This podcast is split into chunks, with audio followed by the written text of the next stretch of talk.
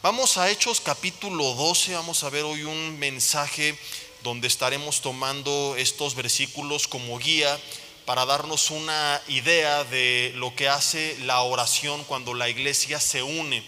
Eh, es bien triste y te comentaba hace, hace algunos cuantos domingos, ¿verdad? Que hoy en día tú ves que convocamos para convivio de carnita asada, todo mundo ahí está y gloria a Dios por la carnita asada, ¿verdad? Que el Señor la bendiga y ojalá que haya vacas que podamos matar y comer en el cielo. No, no se crean, eso no va a pasar. Así que aprovechen aquí para comer todo lo que puedan. Y, y no estoy diciendo que está mal, pero a veces nos damos cuenta que damos demasiada importancia a algunas cosas que son importantes, pero que no son las más importantes. Concierto de alabanza, por ejemplo, toda la iglesia ahí está, ¿verdad? Y viene un grupo conocido y ahí están todos y hasta pagan por entrar y pagan los primeros lugares. Y también hay que alabar a Dios, pero hasta donde yo recuerdo, lo único que los discípulos le pidieron a Jesús que les enseñara, ¿qué fue? Jesús, enséñanos a orar. Y tristemente esta es una norma en la gran mayoría de las iglesias cuando se convoca una reunión de oración, está un muy, muy, muy pequeño porcentaje de la congregación. En la práctica decimos que creemos, perdón, en los hechos, en la teoría decimos que creemos en el poder de la oración, pero en la práctica estamos viviendo como si la oración no tuviera poder. Si un domingo se para cualquier predicador y dice, ¿cuántos de ustedes creen que la oración tiene poder? Todos dirían, Amén, sí, yo lo creo, ¿verdad? Pero si creemos que la oración tiene poder, ¿por qué no oramos? A lo mejor tú dices, bueno, yo oro en, mi casa y ojalá que así fuera, ¿verdad? Pero algunos ni por los alimentos oran y luego por eso les da diarrea para que se les quite, ¿verdad? Y, y menospreciamos el poder de la oración en unidad. Y Jesús dijo, y es uno de los versículos más famosos, ¿verdad? Que donde dos o tres se ponen de acuerdo, cuando estamos unidos en un mismo sentir, ahí está Él no en un sentido de que si no, no está, sino en un sentido de que Él está respaldando lo que se pide de acuerdo a su voluntad en unidad. Por eso es importante que no hagamos menos estos tiempos. Cuando leemos la Biblia en el libro de los Hechos, que nos cuenta un resumen de cómo era la vida de los primeros cristianos, nos damos cuenta que era una iglesia súper poderosa, pero que era una iglesia también que perseveraba unánime en oración hoy quiero contarte eh, a través de esta historia algunas de las características de lo que vemos mediante la oración en unidad, a través de un tema que he titulado Cuando la iglesia ora, tres puntos suspensivos, y en esos tres puntos suspensivos meteremos el resto del mensaje, donde aprenderemos lo que sucede cuando la iglesia, cuando la iglesia ora. Somos la iglesia y nos reunimos para muchas cosas, pero se nos ha olvidado lo importante que es reunirnos para orar. Antes de ir de lleno, te quiero recordar que en el resumen que se nos da de la iglesia primitiva, en Hechos 2 del 42 al 47, la Biblia dice que perseveraban en seis cosas y eran, las voy a decir sin orden de importancia, dejando la oración hasta el final, perseveraban en la comunión los unos con los otros, el partimento del pan, había compañerismo, tiene que haber comunidad en el cuerpo de Cristo. Por eso que no es correcto decir yo me congrego en Facebook. Saludos a los que nos siguen a través de Facebook. Es una herramienta para disipularnos, pero no es un sustituto de la iglesia. Si tú te disipulas solamente en Facebook, pero no te congregas, no estás siguiendo el plan de Dios. Es de Dios que tengas compañerismo, que hagas comunidad, que entendamos que somos hermanos. No voy a meterme más, ya después veremos una serie acerca de eso. Perseveraban también en la doctrina de los apóstoles, en estudiar la palabra. Tenían favor con todo el pueblo, había servicio, había lo que hoy conocemos como ministerio. Dice, alabando a Dios, ellos alababan en el partimiento del pan, pero también dice que perseveraban en la oración no dice que de vez en cuando ahí de forma religiosa, ¿verdad? Sistemática, para quedar bien, pues oraban ahí un ratito juntos, sino que la Biblia dice perseveraban y perseverar nos habla de algo permanente, constante, que no cesa. Y esta historia es un ejemplo de una de esas veces que ellos perseveraron. Dice Hechos capítulo 12, perdón, desde el, vamos a ver desde el versículo 1. Dice que en aquel tiempo el rey Herodes echó mano de algunos de la iglesia para maltratarles. La iglesia siempre ha sido maltratada y venimos de un tiempo donde hemos sido maltratados por la pandemia, por enfermedades, por crisis, por un mundo donde cada vez se persigue más la vida, los valores, la familia, la identidad, el sentido común, donde a la iglesia se nos llama fanáticos y locos por hacer uso de la razón, por decir que dos más dos es cuatro y que la biología enseña que hay hombres y mujeres. O sea, cosas que la, la, ciencia siempre ha visto como normal, ahora ya no son así y los locos somos nosotros. Y dice la Biblia que mataron a espada a Jacobo, hermano de Juan, y que viendo que esto había agradado a los judíos, o sea, el gobierno siempre a buscar lo que agrade a los demás, aunque vaya en contra de la voluntad de Dios, procedió también a prender a Pedro. Eran entonces los días de los panes sin levadura y habiéndole tomado preso le puso en la cárcel y le entregó a cuatro grupos de cuatro soldados cada uno. ¿Cuántos saben multiplicar? Cuatro por cuatro. Dieciséis personas custodiaban a Pedro y dice que se proponía sacarle al pueblo después de la Pascua. Así que Pedro estaba custodiado en la cárcel en una situación donde humanamente hablando, mis hermanos, era imposible que él saliera libre. Lo primero que entendamos es esto, va a haber veces que a pesar de ser hijos de Dios, buenos hijos de Dios, nos va a poner el mundo en el que vivimos en situaciones difíciles donde humanamente hablando tú dices, yo de esta no puedo salir. A lo mejor en estos tiempos no somos perseguidos y gloria a Dios que en México tenemos todavía libertad de expresión y no nos van a encarcelar por predicar la palabra o por congregarnos, pero de alguna u otra forma podemos identificarnos con Pedro. ¿Cuántas veces nos hemos sentido apresados, encadenados, como veremos que Él estuvo, en oscuridad, como más adelante revela la Biblia que Él estuvo, en situaciones en las que tú dices, por más que yo haga, no puedo salir de aquí aunque tuvieras eh, humanamente hablando una forma, te das cuenta pues que, que no se puede. A veces ni siquiera tienes idea. A veces como Pedro te encuentras en oscuridad y, y ya no se te ocurren más ideas ves que consultaste todos los médicos, que metiste currículum en todas las empresas, que llevaste consejería con todos los pastores a tu hijo, ¿verdad? Que oraste por tu marido, lo ungiste con aceite, con aguarrás, con tiner, con todo, y la cosa no cambia. La salud, las finanzas, la familia sigue igual, probablemente luchas personales que tú tienes, has intentado de todo y a veces como Pedro simple y sencillamente volteamos a nuestro alrededor y decimos 4 por 4, 16, estoy en medio de un problema que me supera en 16 a 1 en proporción y no me voy a poder escapar de esta. La Biblia nos cuenta que así estaba Pedro, que era un pilar, era importante para la iglesia. La iglesia amaba a Pedro y cuando se enteraron que Pedro fue encarcelado injustamente, ¿qué fue lo que hicieron? Antes de leer lo que ya sabemos que hicieron, te pregunto, ¿qué hubieras hecho tú si fueras la iglesia? ¿Qué hacemos nosotros cuando nos enteramos que un hermano, un familiar nuestro, le está pasando mal? Seamos honestos, muchas veces lo último que buscamos es a Dios en oración. Se enferma alguien y lo primero que hacemos es el médico, ¿verdad? Y no te estoy satanizando, yo lo he hecho muchas veces y hay ocasiones en las que de repente vuelvo en sí y le digo, Dios, perdóname, está mi hija enferma, primero vamos a orar por ella, que lloramos por ella, no sanó, vamos al médico, ¿verdad? Pero ha habido veces en las que después de haber orado ya no hubo ni siquiera necesidad de ir al médico. Ahora, no sanó, salte corriendo al doctor. Hace poco le pedí apoyo en oración a bastantes grupos de hermanos porque un día a las 10 de la noche nuestra hija empezó muy mal, pensamos que era un tema del apéndice, salimos corriendo al hospital, después de haber orado por ella se seguía quejando y sería una irresponsabilidad nuestra que dijéramos, no, no, el Señor la va a sanar, ¿verdad? Porque el Señor también se vale de la ciencia, de la medicina y hay ejemplos en la Biblia de esto. Entonces, no estoy diciendo que no, pero sí estoy afirmando que lo primero que tenemos que hacer es buscar a Dios en oración tu hijo anda medio rebelde y antes de venir con el pastor, antes de ponerte a llorar, antes de deprimirte, entrégaselo a Dios en oración.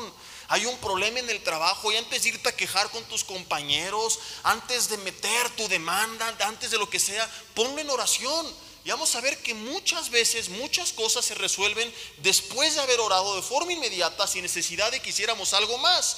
Ahora, si no hay respuesta es porque Dios quizá quiere usar otros medios, pero hemos desvalorizado la oración y le damos el último lugar a lo que debería haber sido nuestro primer recurso. Si metieran a un querido hermano a la cárcel injustamente, probablemente lo primero que haríamos sería ponernos a llorar, deprimirnos, estresarnos, enojarnos, amargarnos, maldecir al, al gobierno que lo encarceló, hacer huelga, ¿verdad? Marchar por toda la ciudad. Y al último muchas veces lo que dejamos es lo primero que teníamos que hacer como hace poco que te hablaba de la mujer de flujo de sangre. Malgastó todo con todos los médicos y al final fue a Jesús y cuando tocó a Jesús, ella fue sana. Entonces hay cosas que el Señor podría haber resuelto ya si lo hubiéramos buscado primero y que Él permitió para llevarnos a rendirnos delante de Él en oración, para fortalecer nuestra comunión con Él a través de la oración.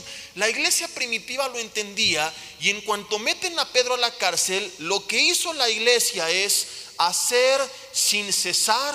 Se le dijeron al pastor César, usted sálgase de aquí. ¿Significa eso? No, sino que no paraban sin cesar oración a Dios por él.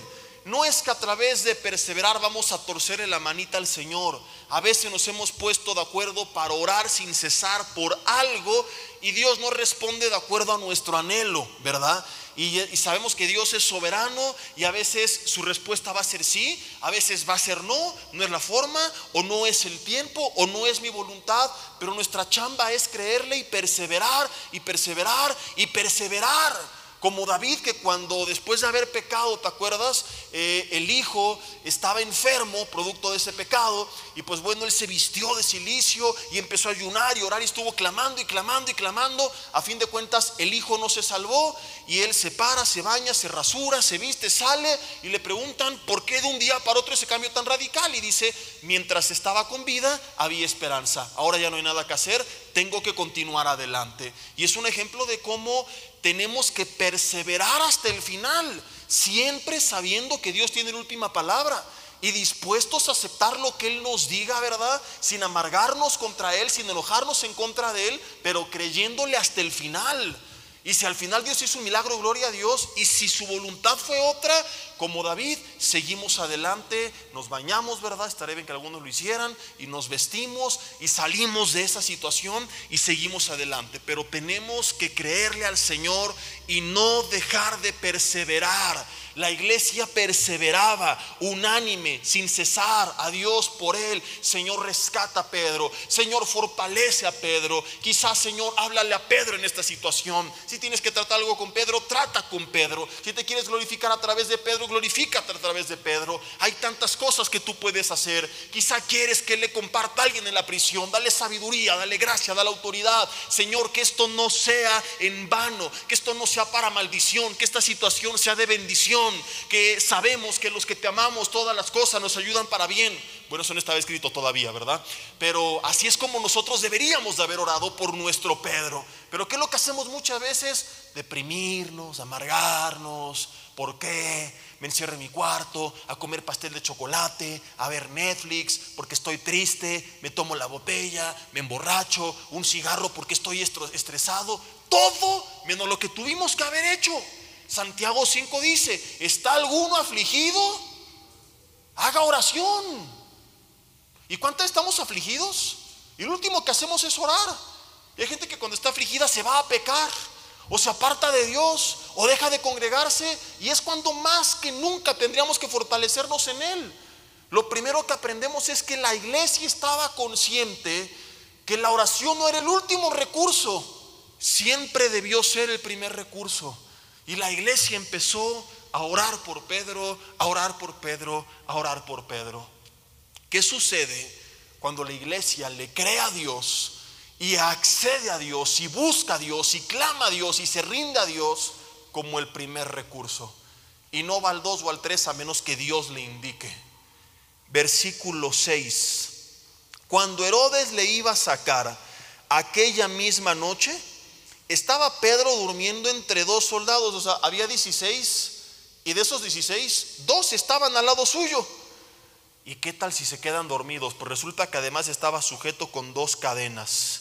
Y si rompe las cadenas y les mete un dalay a los soldados y se duermen, pues resulta que los guardas delante de la puerta custodiaban la cárcel. Los estaba encadenado, con dos cuates al lado, con una reja enfrente y con más cuates custodiando la reja. ¿Te has sentido así? Dices, para donde le mire, no hay para dónde hacerle, ¿verdad? No hay humanamente hablando una solución, una alternativa, una respuesta. Si la libro por aquí, me llega por acá y por todos lados estamos rodeados de problemas. Pero dice la Biblia que, versículo 7, se presentó un ángel del Señor y una luz resplandeció en la cárcel. Entendamos que en ese entonces no había electricidad.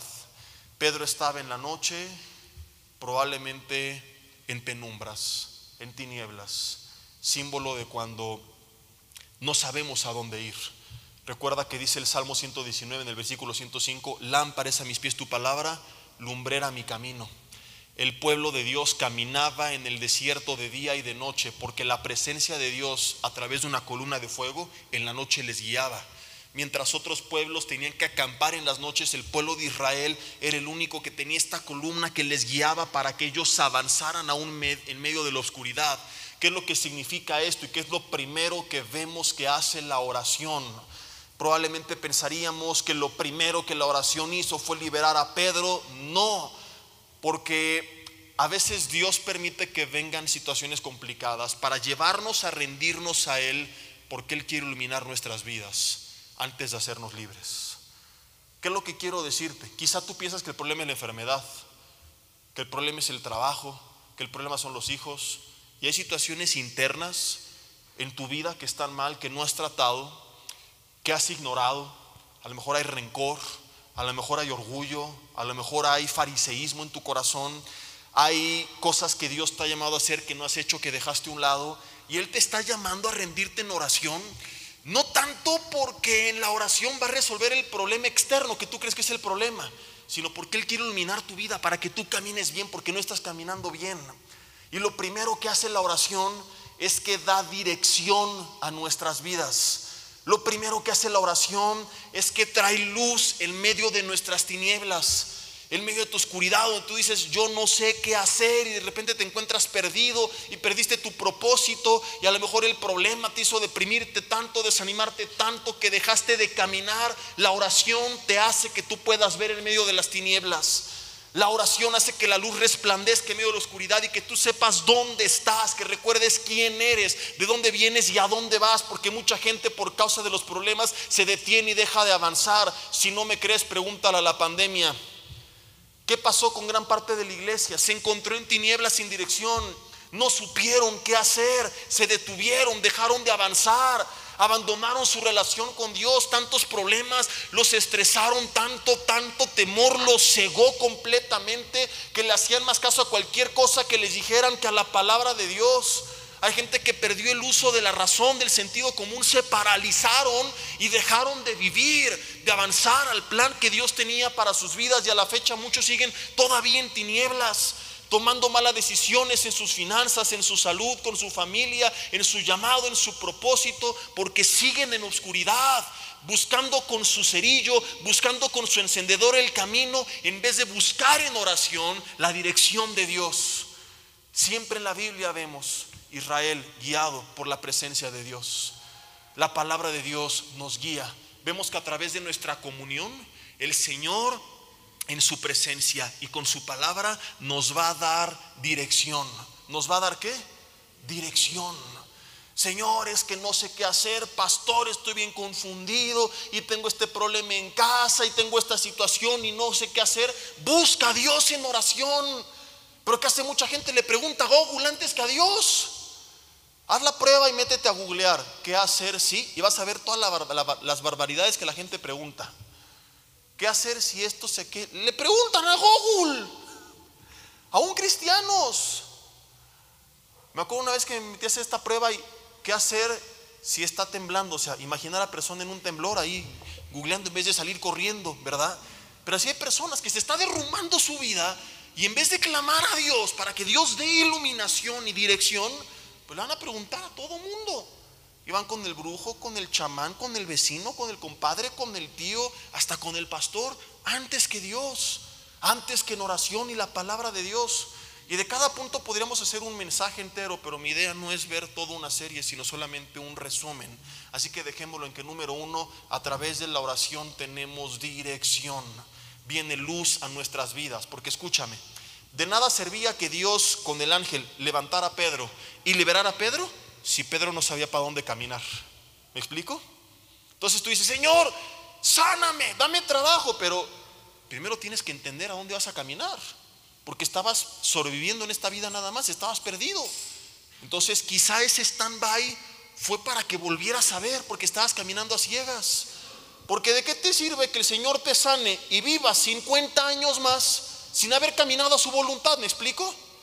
Perdiendo el tiempo, trabajando para comer, comiendo para vivir, viviendo para trabajar. Hay gente que no está viviendo, está sobreviviendo, dando vueltas en su propio desierto nada más. Entonces Dios permite ese stand-by para traer dirección, porque quiere iluminar nuestras vidas y que caminemos por el lugar correcto. Y a lo mejor el problema que tú estás pasando no es realmente el problema, es solamente el pretexto que Dios utilizó para llevarte a buscarlo y que entonces tú puedas escuchar su voz, que tú puedas ver su dirección y caminar por el camino correcto. Yo me acuerdo que un año que yo tuve de soledad, que empecé a buscar a Dios en oración, fue cuando Él transformó mi vida. Y le busqué por otros motivos, pero en esa búsqueda Él dio dirección. Él iluminó mi vida. Descubrí para qué estaba yo aquí, porque andaba totalmente perdido. Después de esto dice la Biblia que tocando a Pedro en el costado le despertó diciendo, levántate pronto. Lo segundo que hace la oración es despertarnos o despertar aquel por el cual estamos clamando en este caso. Hay gente que está dormida, que tiene un llamado, que tiene un propósito, que tiene dones, como te lo compartí la semana pasada. Todos nosotros, ¿te acuerdas que lo vimos? Y si no estuviste, ya hoy se sube el mensaje, si es correcto, ahí atrás me confirma de media, sí, ya está ahí en las páginas de Facebook de nuestra iglesia, en la de un servidor, ¿verdad? Y vimos que, que a cada uno les daba la manifestación del Espíritu para provecho, primera de Corintios 12, 7, que todos tenemos una razón eh, de ser y hacer dentro del cuerpo de Cristo, pero hay mucha gente que a lo mejor por los problemas, por el pecado, por los quehaceres del día a día, están dormidos. Pablo dice a los romanos, despiértate, a los efesios, perdón, despiértate tú que duermes y te alumbrará Cristo. Hay gente que necesita despertar de su letargo espiritual. Hay gente que nada más está dando vueltas otra vez, insisto, en su desierto, desanimada, deprimida, caída, encarcelada, afligida, lo que sea. Y es a través de la oración que viene ese despertar. Dios me despertó cuando le empecé a buscar. A lo mejor tú te sientes medio aguitado y dices que ya no oro porque no siento y estás esperando volver a sentir para buscar a Dios. Y es al revés. Busca a Dios aunque no lo sientas. Porque la promesa cuál es? Clama a mí y yo te acalambraré. Y yo te responderé. Entonces Dios va a hablar aunque no sientas. Pero tienes que despertar. Y, a lo mejor alguien, alguien más que está dormido empieza a orar por esa persona. Nos quejamos de la iglesia, no participan, son apáticos y esto y el otro. Clamemos por nuestra iglesia. Y si el domingo se llena este lugar, gloria a Dios. Y si está vacío, los tres que estemos, oremos por los otros miles para que Dios despierte sus corazones. Y tienes un hijo que está encendido, gloria a Dios, pero está dormido, en vez de estar ahí chillando, ay, pastor, el diablo lo tiene promido, clama por él mañana, tarde y noche. Señor, despiértalo, tócalo, quebrántalo, pon gente a su alrededor, échala a perder la fiesta, que se dé cuenta que nada trae contentamiento, que sepa que tú lo estás llamando, rodeado de personas que le compartan el Evangelio, ilumina su vida, despierta su vida, úsalo con poder. Porque ahí están muchas, ay, mis hijos. ¿Y qué ganas con eso? Nada. Entonces, en vez de maldecir a tu situación, la gente que te rodea, clama para que el Señor les despierte por ti mismo, si te sientes medio apático, aguitado, ven oración, Señor, despiértame, avívame, vuélveme a hablar, vuélveme a dar visión, vuélveme a dar, vuélveme a dar dirección. Estoy perdido, caí en la rutina, enciendo el fuego de tu espíritu otra vez en mi vida. La oración nos levanta, ya sea de nuestra apatía espiritual, de nuestra tristeza, de nuestro desánimo, de nuestro letargo. ¿Qué Red Bull ni qué Red Bull?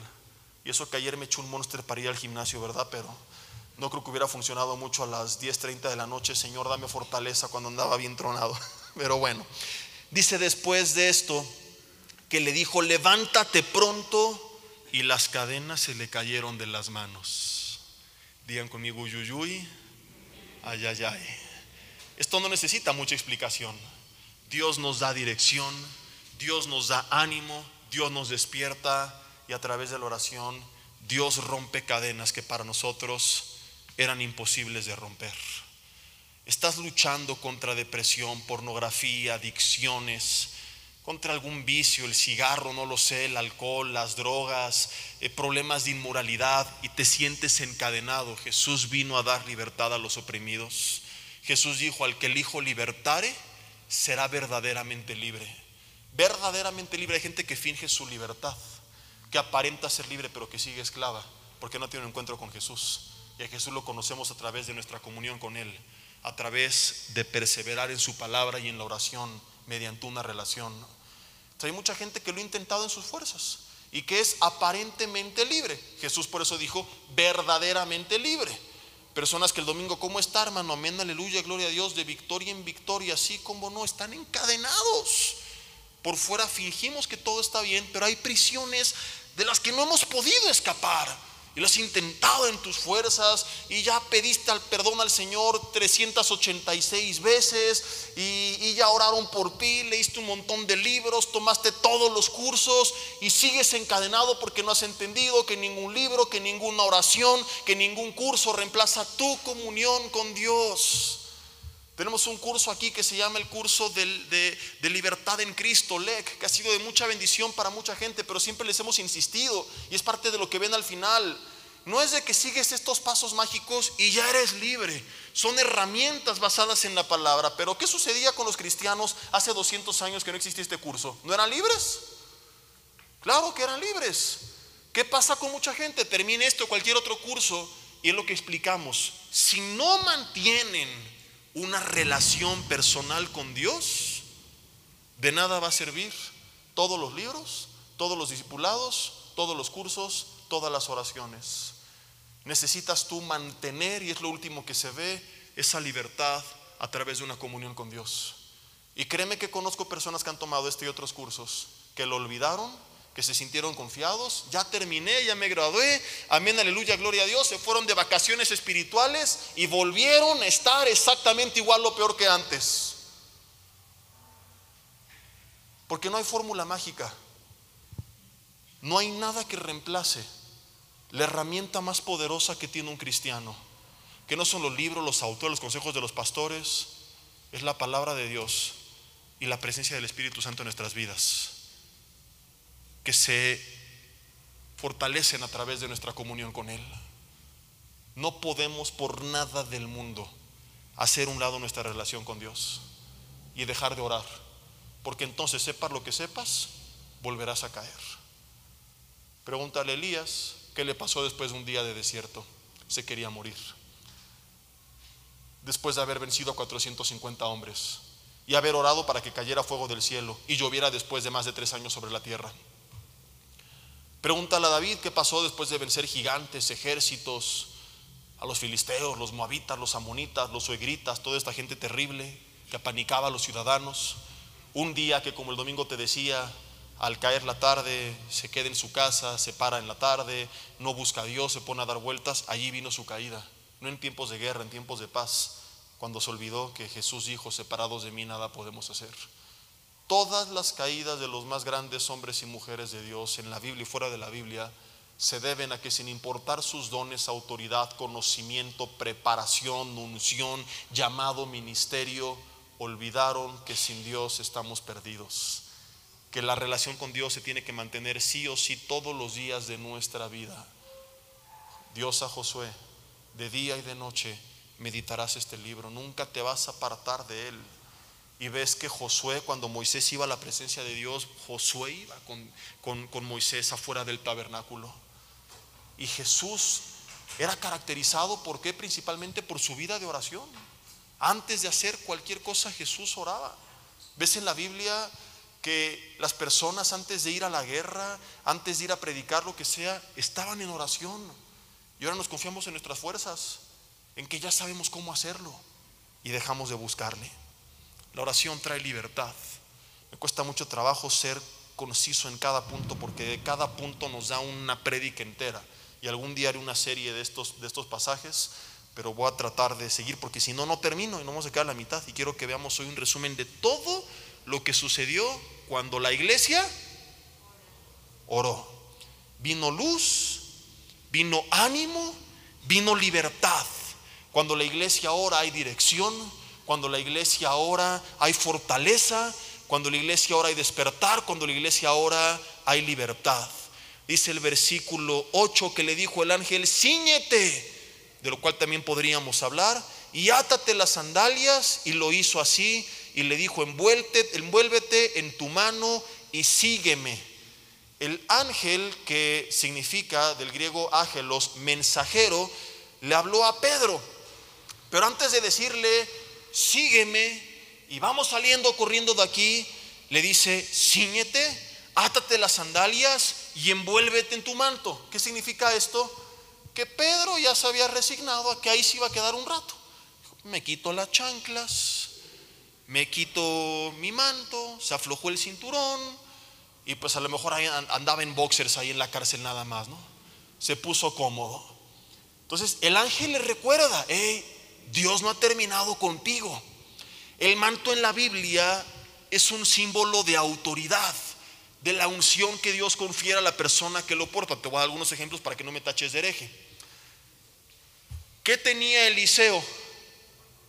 El manto de Elías se lo dio, ¿verdad? ¿Qué pasó con la mujer del flujo de sangre cuando tocó el manto de Jesús? Salió poder. Apostaron los soldados por las vestiduras de Jesús. Entonces es un símbolo de nuestra identidad. ¿Qué envidiaban del hijo pródigo? Su túnica de colores, porque solamente la tenía él. Era el símbolo de que era el hijo consentido. Entonces, el manto podríamos decir que es un símbolo de quiénes somos, de a quién tenemos. Actualmente Aclaro que digo que es un símbolo porque actualmente no hay poder en el manto, porque ahora tenemos el Espíritu Santo. Antes el manto se pasaba y de ahí vienen doctrinas erróneas donde algunos se pasan la espada y se ordenan como si fueran la orden Illuminati eh, eh, entre cristianos. ¿eh? Hay, videos de todo esto en internet y reciben el manto y venden pañuelos ungidos porque ignoran que Jesús dijo, recibirán poder ya no con el manto. Cuando venga sobre ustedes el Espíritu Santo. Y todos nosotros al nacer de nuevo hemos sido sellados, Efesios Unidos, con el Espíritu Santo. Digo, aclaro esto para que no anden el domingo que venga el pastor Armando queriendo tocar su saco, ¿verdad? Y este, ¿no? Porque ya no hay poder en el manto. Había un predicador muy famoso que se quitaba el saco y fra, fra, y la gente se caía, pero por los guamazos, no por el manto, ¿no? te pego yo con el saco te vas a ir para atrás, ¿verdad? Entonces es, simplemente algo simbólico que algún día tuvo un sentido literal, pero que ahora no lo tiene. Solamente es para entender lo que viene a continuación. Pedro se había quitado su manto. El ángel le dice, envuélvete en él. A veces son tantos los problemas, tanta la aflicción, puede que dentro del ministerio tantos los chismes, la corrupción que hay y envidias y, cosas que no están bien, o un pecado personal que hay personas que, ojo, no perdieron el llamado ni el don, porque el don y el llamado son irrevocables. Ahí sigue, digamos, como el manto de Pedro, no es que lo perdió, ahí lo tenía, pero no lo tenía puesto. hay personas que tienen el don, que tienen el llamado, pero digamos que es como si fuera un manto que se lo quitaron y lo pusieron a un lado. A lo mejor tú tienes un llamado de parte de Dios y en tu corazón Hubo un sentir de ir a predicar su palabra y algún día disipulaste personas, oraste por enfermos que sanaron, pero de repente por cosas que sucedieron, injusticias de la vida, problemas personales, luchas personales, por la razón que sea, te quitaste tu manto. Estoy hablando figuradamente. Y vienes cada domingo y lo pones al lado tuyo. De hecho, está bueno para hacer un mensaje que se llama, que ponte el manto, ¿verdad? Otra vez. Ya lo tienes. Y tienes el poder de Dios y el respaldo de Dios, pero no lo estás usando. Porque estás tirado en tus prisiones, en tu oscuridad. Deprimido, desanimado. Y cuando tú vuelves a Dios en oración, recuerdas quién eres y lo que traes puesto. Hasta la piel se me puso china. ¿Cuántas veces nos ha pasado a todos? Que nos desanimamos, dice que por culpa de otros o de nosotros mismos y que tiramos la toalla. Aquí no tiramos la toalla, tiramos el manto. Y dice, ya no quiero. Cuando tiras la toalla en el box significa que pare la pelea, no quiero seguir. Hay gente que tiró la toalla, su manto espiritual. Ya no quiero seguir. Ah, no quiero seguir ministrando. Ya estoy harto. Me bajo de la alabanza, me salgo de evangelismo. Ya debo dejar de orar por los demás. Ya no quiero servir al Señor, ya no quiero ir a la iglesia. El don y el llamado es irrevocable, sigue ahí, pero está al lado tuyo. En la práctica es como si no lo tuvieras, aunque todavía lo tienes. Y es en la oración que viene esa palabra de Dios que te dice, quién eres, que te recuerda que Él te llamó, que te recuerda que tiene un plan, un propósito para tu vida y que de una u otra forma viene ese mensajero que te dice, envuélvete en tu manto, ponte tu túnica, vuelve a encaminarte en el camino, vuelve a pelear la buena batalla, sal del lugar donde estás porque no he terminado contigo. ¿Te acuerdas lo que Dios le dijo a Elías? Levántate y come. Y como no hizo caso, vuelve la segunda vez. Levántate y come porque el largo camino te resta. Es básicamente lo mismo con otras palabras. Ponte tu manto porque todavía vas a seguir adelante, porque Dios no ha terminado contigo. Yo no sé, mi hermano, cuál es el llamado que Dios tiene en tu vida. ¿Qué es aquello que algún día ardió que hoy está apagado? Pero sí sé que quizá a través de este mensaje Dios te está diciendo lo mismo que a Pedro. Envuélvete, ciñete, ponte tu calzado, sal de esa prisión, porque allí no perteneces. Sal de esas cadenas, sal de esa oscuridad, ese no es tu lugar. Ese lugar de tinieblas, de depresión, de desánimo, de vicios, de adicciones, no es a donde Dios te llamó. Dios te llamó a ser libre, a hacer su voluntad, a ser la luz del mundo, a ser la sal de la tierra. Y si te sientes así medio agüitado, vuélvelo a buscar y vuelve a perseverar. Y pon alabanzas y adóralo y clama y vas a ver que Él vuelve otra vez a despertar al gigante que estaba dormido.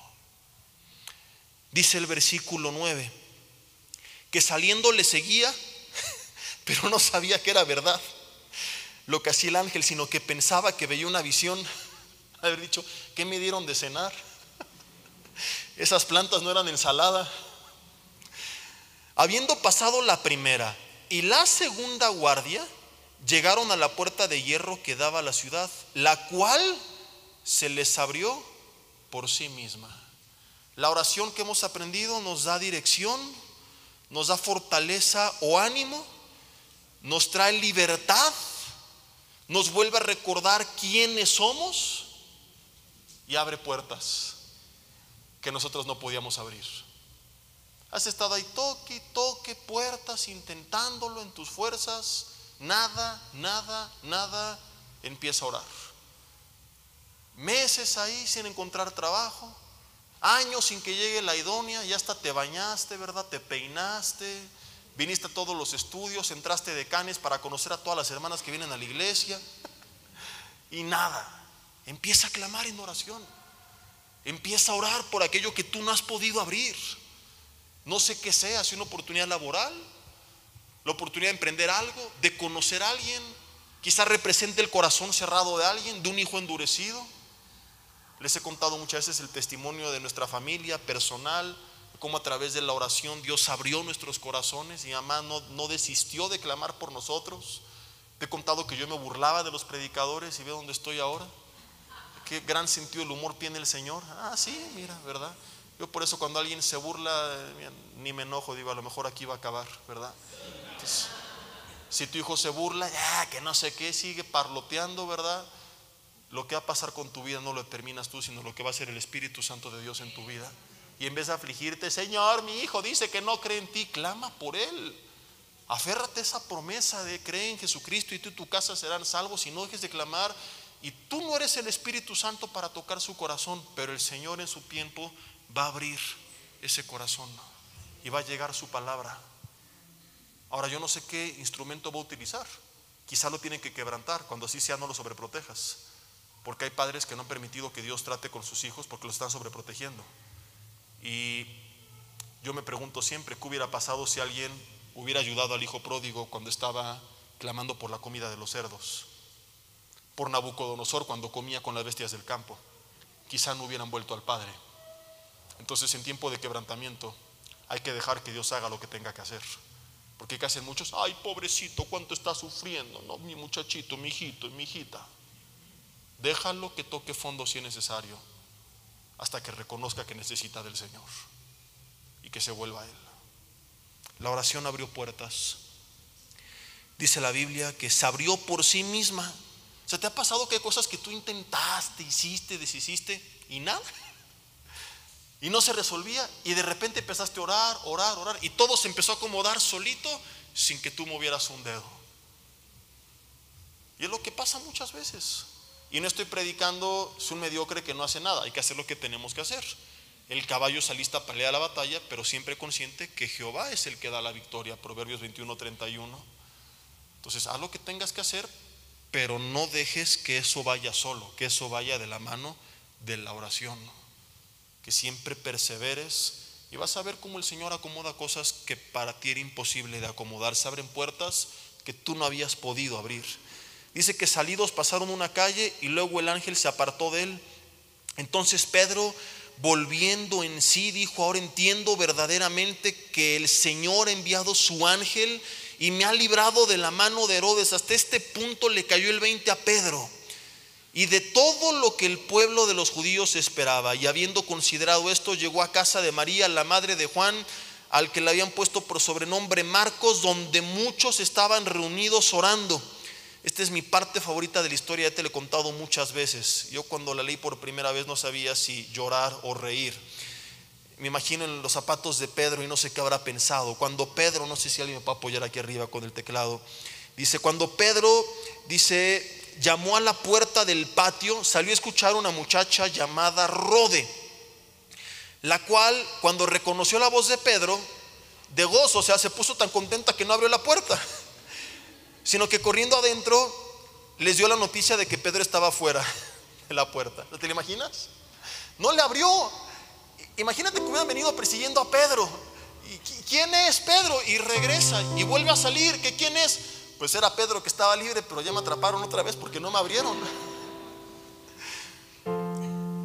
Y cuando ellos, bueno, dice que dio la nueva, versículo 14 al final, de que Pedro estaba a la puerta. Ahora, no, leas lo que sigue, por favor, ya algunos se adelantaron, eso les pasa por ovejas rebeldes y no ir siguiendo al pastor. Se perdieron lo mejor de la historia. Tú estás orando para que Dios libere a Pedro. Tocan la puerta, sale una muchacha y entra diciendo es Pedro. ¿Qué tenías que hacer?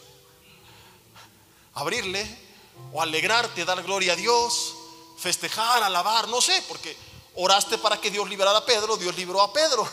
Oración respondida. En vez de eso le dijeron, estás loca. Ha dicho Dios, pues no estaban orando para que yo librara a Pedro. O sea, sí oramos para que Dios libra a Pedro, pero cuando sucedió no, no, se lo creyeron. Dice la Biblia que ella aseguraba que era así. Y en vez de decir, ok, ábrele, decían, no, seguro es su ángel. No entendían. Y Pedro, versículo 16, persistía en llamar. Si el pobre Pedro seguía tocando, ¿se van a abrir o, o me voy con los mormones? ¿No? Y cuando abrieron y le vieron, se quedaron atónitos. Lo siguiente que yo aprendo es que cuando nosotros oramos, Dios hace cosas tan grandes que cuando suceden, aunque creías que iban a suceder, realmente es tan impactante que no te lo puedes creer en el momento. No, no, no puede ser el viejo ogro de mi marido alabando a Dios. Mi hijo que decía que era ateo predicando la palabra. El diagnóstico del doctor que decía que no había forma humana de resolver este problema. Completamente revertido. Cosas como esas han sucedido cuando la iglesia ora. Que no hagamos panchos cada rato como se suelen hacer en televisión, donde a veces se manipula, se finge y pasemos aquí a la gente y un desfile donde el hombre se lleva la gloria, no quiere decir que Dios no lo siga haciendo. Dios sigue haciendo milagros.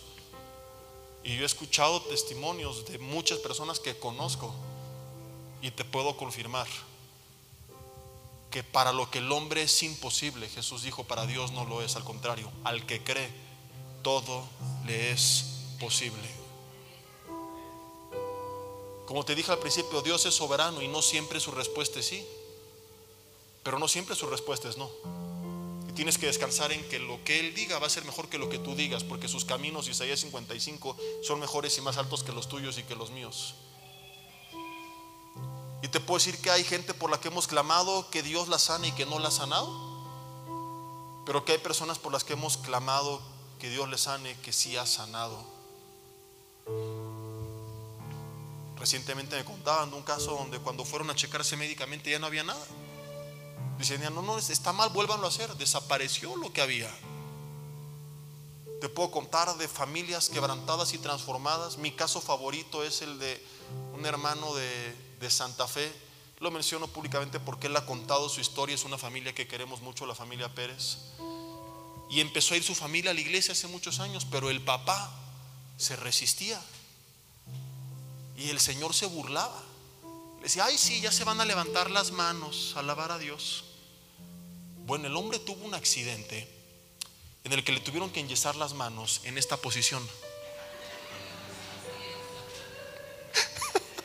y él lo cuenta. Entonces, tanto se burlaba de que andaban ahí, que Dios dijo, ah, sí. Y así lo enyesaron un mes. Dios terminó quebrantando su corazón y lo veía semana a semana, sin yeso, alabando a Dios, reconociendo que Jesús es el Señor. Entonces yo no sé si es un tema de salud, de finanzas, de familia, de una lucha personal. Conocemos gente que Dios ha rescatado de las adicciones. Solo sé que cuando la iglesia ora, mis hermanos, Dios se mueve. Dios hace milagros. Dios hace cosas tan grandes que cuando suceden nos quedamos atónitos y decimos, no lo puedo creer. Dice el versículo 17 que él haciéndoles señales con la mano que se callaran, nos había un escándalo ahí. Les contó cómo el Señor lo había sacado de la cárcel. Y termino con esto. Les dijo, hagan saber esto a Jacobo y a los hermanos. Y salió y se fue a otro lugar. ¿No te has preguntado si se fue a otro lugar, entonces para qué fue a tocar a ellos?